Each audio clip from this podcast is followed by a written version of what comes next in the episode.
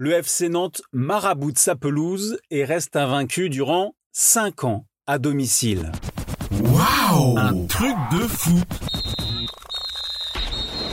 Qui dit mieux que 92 matchs consécutifs sans défaite à domicile en championnat?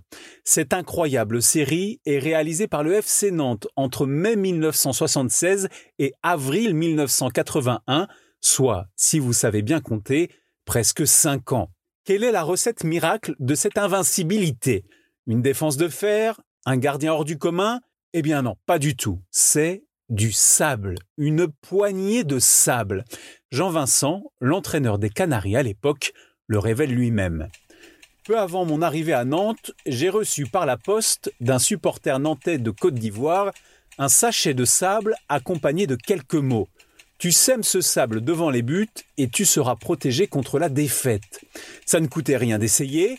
Discrètement, je me suis rendu au stade et j'ai vidé le contenu du sachet devant les buts.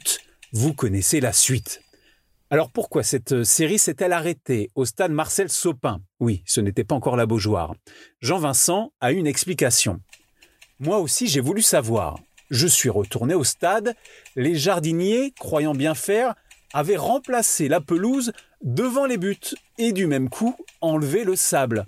En commander d'autres, impossible, je n'avais pas l'adresse de l'expéditeur.